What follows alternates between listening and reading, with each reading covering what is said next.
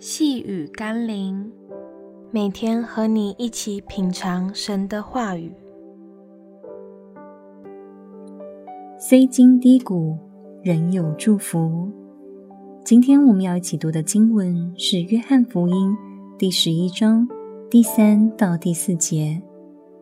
她姐妹两个就打发人去见耶稣，说：“主啊，你所爱的人病了。”耶稣听见，就说：“这病不至于死，乃是为上帝的荣耀，叫上帝的儿子因此得荣耀。”乍看之下，总觉得耶稣有点故意，明明可以早一点去解决问题，医治拉萨路，免得让一家人陷入愁云惨雾中，却非要慢半拍，难道只为了上帝的荣耀吗？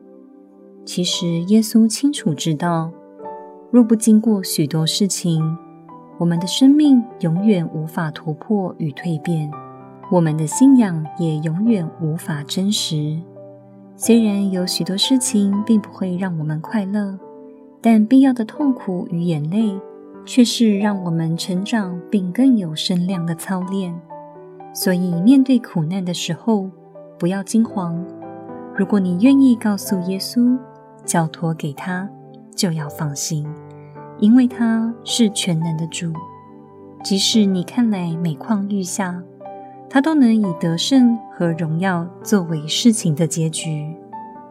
让我们一起来祷告，亲爱的救主，虽然有时候我也会疑惑，为什么你容许苦难临到我，或临到你所爱的人身上，但或许你要我明白。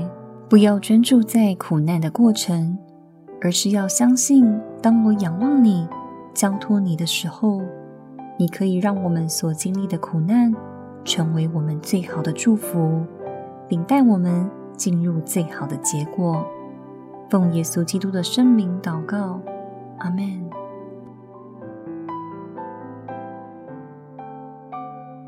细雨甘霖，我们明天见喽。